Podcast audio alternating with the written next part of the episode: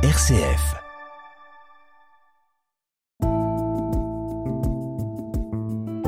Regard chrétien sur l'actualité. Dorothée Scholz. Bonjour, pasteur Christian Bouzy. Bonjour. Vous êtes pasteur de l'Église protestante unie de France, responsable du Temple des terreaux, et c'est avec vous aujourd'hui que nous allons porter notre regard chrétien sur l'actualité de cette semaine.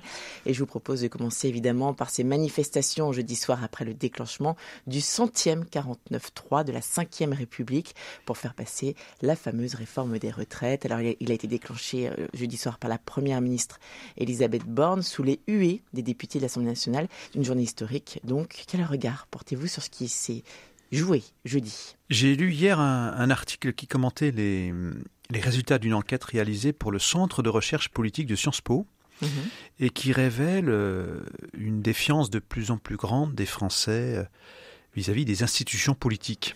Alors, il faut s'interroger sur les raisons, car cette crise fait peser euh, une lourde menace sur la démocratie je pense qu'il faut qu'on interpelle quand même nos concitoyens en, leur disant mais euh, la chose publique, le politique, c'est important, c'est ce qui nous permet euh, de, vivre ensemble mhm.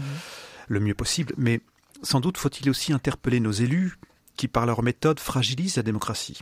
Est-ce que l'usage du 49.3 pour le vote de la réforme de la retraite, est-ce que c'est bon pour la démocratie alors qu'une large majorité de Français se positionne contre? Est-ce qu'une commission mixte paritaire euh, entre le Sénat et l'Assemblée nationale qui se réunit à huis clos sans que nous puissions suivre les débats, sans qu'ils puissent être rediffusés. Est-ce que cela est bon pour la démocratie? Est-ce qu'une gouvernance qui s'exerce sans tenir compte de ce que demande une grande majorité des, syndicats, est-ce que que c'est bon pour la démocratie? Voilà, bon, c'est ma première réflexion. Ma seconde réflexion, c'est plutôt qu'une réforme de la retraite euh, pour allonger la durée du travail. Est-ce qu'il n'aurait pas été préférable de commencer par parler du travail, en proposant un grand débat citoyen sur le sens du travail. Mmh. Car le travail n'est pas vécu de la même manière par tout le monde. Pour les uns, il est synonyme de, souffrance, d'asservissement. Euh, pour les autres, il est source d'épanouissement. Mmh. Et euh, je remarque que dans la Bible, on trouve aussi ces deux compréhensions du travail. Tantôt c'est une servitude, une vraie servitude, tantôt c'est une occasion de se réaliser.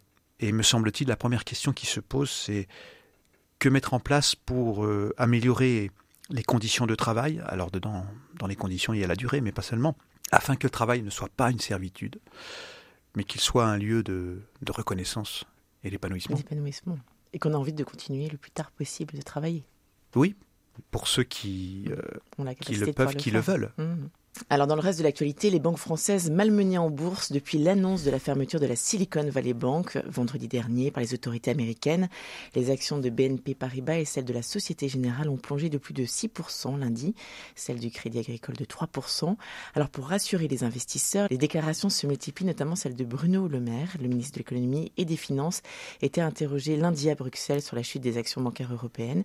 Il a tenté de rassurer en expliquant les raisons pour lesquelles nous ne devions pas être inquiets de cette de cette faillite. Alors déjà parce que les autorités ont rapidement réagi en France, parce que la banque était une banque spécialisée, et parce que les banques françaises se portent bien, et parce que également, euh, un point important, les règles sont beaucoup plus strictes depuis la crise économique mondiale de 2008.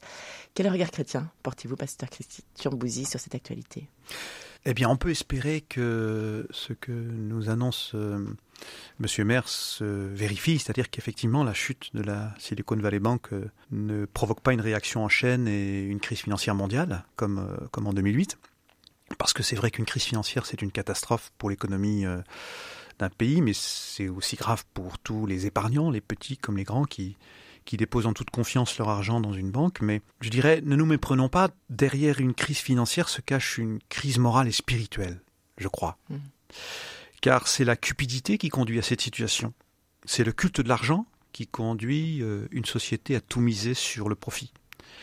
C'est lorsqu'il n'y a plus de, de régulation suffisante par l'État du système bancaire, c'est lorsque l'argent est roi que la catastrophe arrive. Et le lien que je fais avec la foi chrétienne, c'est que c'est dans cette parole de Jésus qui était lui aussi conscient des ravages que peut causer le culte de l'argent et, qui déclarait ceci Nul ne peut servir de maître, nul ne peut servir à la fois Dieu et l'argent. Je l'interprète aussi de la façon suivante Nul ne peut être au service des autres et en même temps au service de l'argent. Donc c'est à chacun de choisir ce qui est essentiel pour lui. Alors je vous propose de finir, hein, puisque cette semaine, c'était donc nous sommes en plein carême et nous fêtions la mi-carême.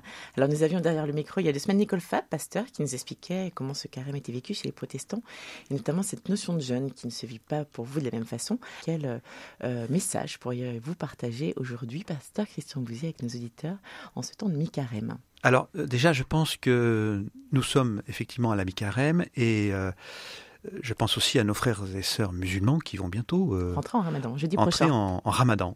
Voilà.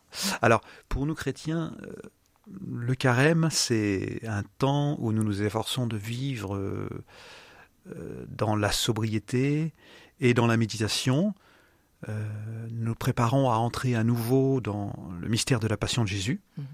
parce que nous y voyons un événement fort pour notre foi le Dieu très haut qui descend euh, jusqu'au plus bas de notre condition humaine, qui se rend solidaire de notre histoire, ce Dieu qui vient porter nos fardeaux, nos souffrances, euh, en nous disant Je suis là euh, avec toi dans tes peines comme dans tes joies, ne crains pas, ne craignez pas, je suis avec vous. Je suis avec vous jusqu'à la fin.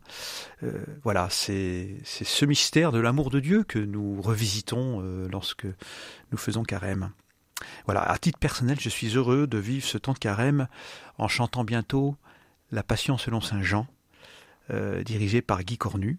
Euh, ce sera samedi. Euh, ce samedi. Ce samedi à 20h au temple d'Hétéro. Et je crois qu'il y a encore de la place. Ah, très bien. qui veulent venir. Exactement, le message est passé. On, viendra nombreux, du coup, vous écouter. Merci pour cette, pour cette information, avec grand plaisir.